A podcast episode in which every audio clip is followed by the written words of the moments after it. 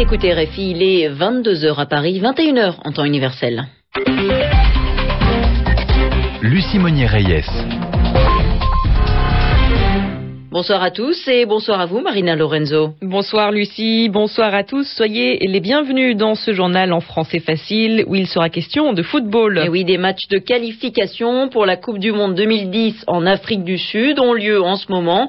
Nous retrouverons Christophe Jousset pour faire le point sur Lituanie-France. L'actualité de ce samedi 28 mars, c'est aussi des manifestations dans le monde contre le sommet du G20. Sommet à Londres la semaine prochaine des pays les plus riche de la planète, la capitale britannique, où il y a eu donc une manifestation aujourd'hui. Reportage à suivre d'Adrien Moss. Et puis Lucie, les réactions au plan américain pour l'Afghanistan et le Pakistan. Nous verrons comment ces deux pays ont réagi après l'annonce de ce plan par Barack Obama. Et comme chaque samedi, nous aurons rendez-vous avec Yvan Amar et le mot de la semaine. Journal en français facile. Il y a du football ce soir. Lucie, on joue des matchs de qualification pour la Coupe du Monde de 2010. C'est le groupe Europe qui joue. Dans ce groupe joue la France. Les Bleus sont ce soir en Lituanie. Christophe Jousset, bonsoir. Bonsoir. On vient d'entamer la deuxième mi-temps et toujours pas de but.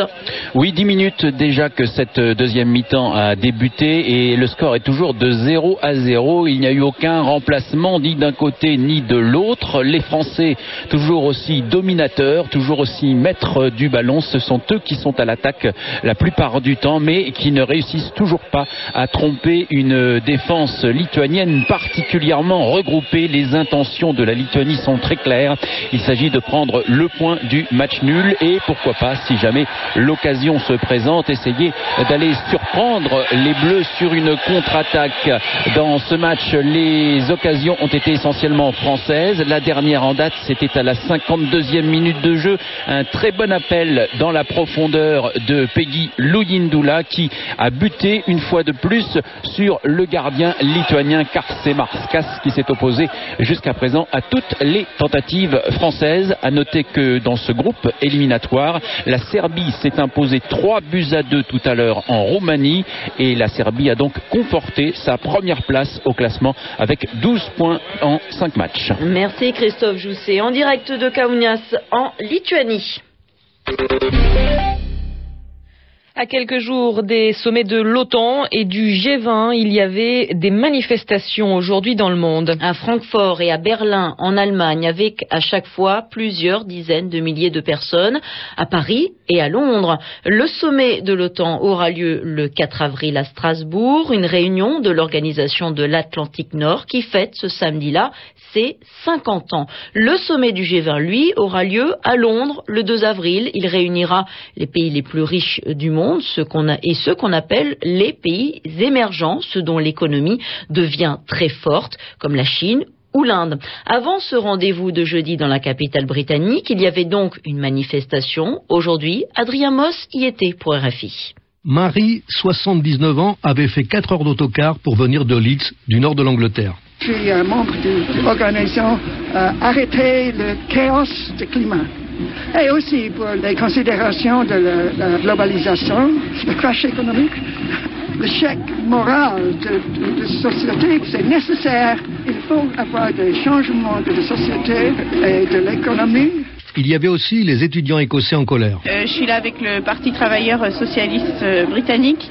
On est venu de Glasgow, on est parti à minuit hier soir et on vient d'arriver il y a deux heures parce qu'il y a eu euh, au moins 30 occupations d'université ces deux derniers mois. Donc on attend tous les étudiants de toutes les facs euh, du Royaume-Uni pour, euh, pour commencer cette manif. Et Gérard, infirmier en France, venu avec une délégation de la CGT. On est là pour la défense de l'emploi sur toute l'Europe et nous sommes venus pour manifester avant le G20 où on va parler uniquement de grandes puissances et de grandes finances sans euh, parler de l'humain. C'était un peu une manifestation fourre-tout. Ils étaient près de 40 000.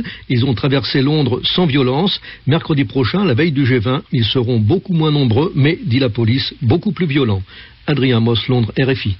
Dans l'actualité de ce samedi aussi, les réactions au lendemain de l'annonce du plan américain pour l'Afghanistan et le Pakistan. À Kaboul, le président Karzai se réjouit et il approuve la nouvelle stratégie américaine, le nouveau plan américain, à savoir l'augmentation des effectifs militaires et civils en Afghanistan.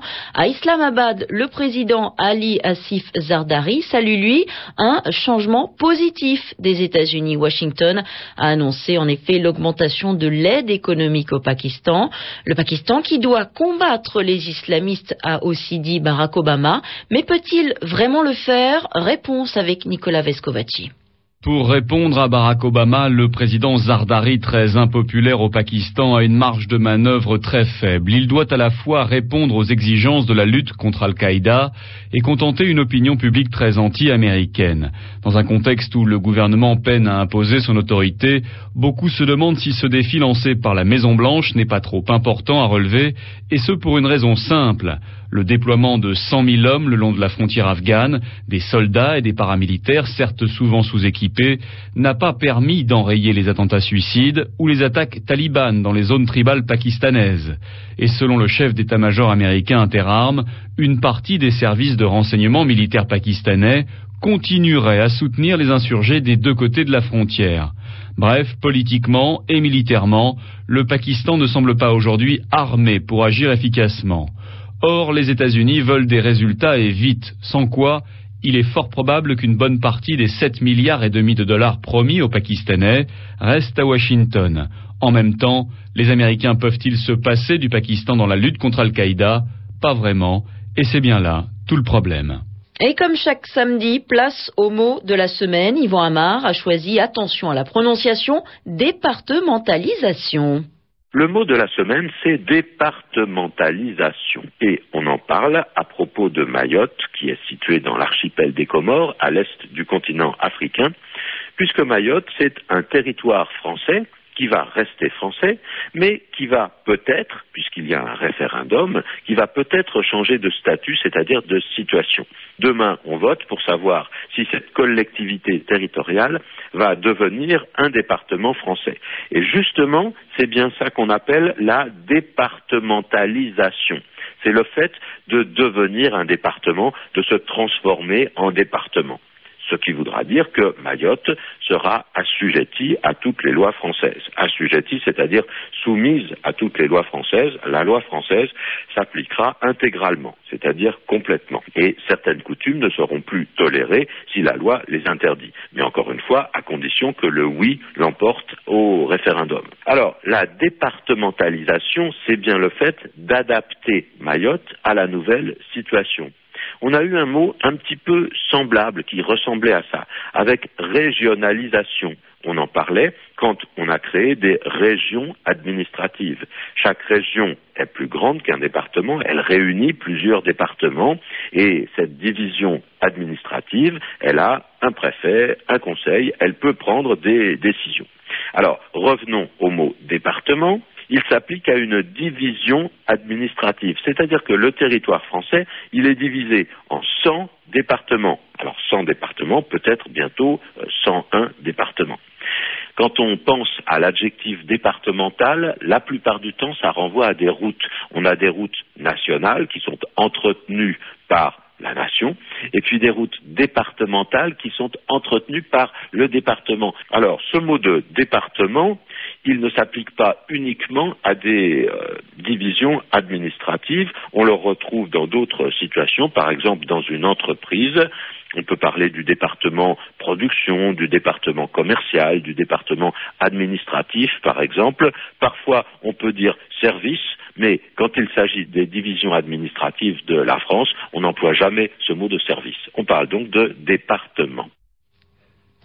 Une rue Jacques Chirac, c'est pour bientôt à Ramallah. Une cérémonie a eu lieu aujourd'hui dans la ville de Cisjordanie où siège la présidence de l'autorité palestinienne. Une rue qui porte le nom de l'ancien président français pour le remercier de ses positions en faveur de la cause palestinienne.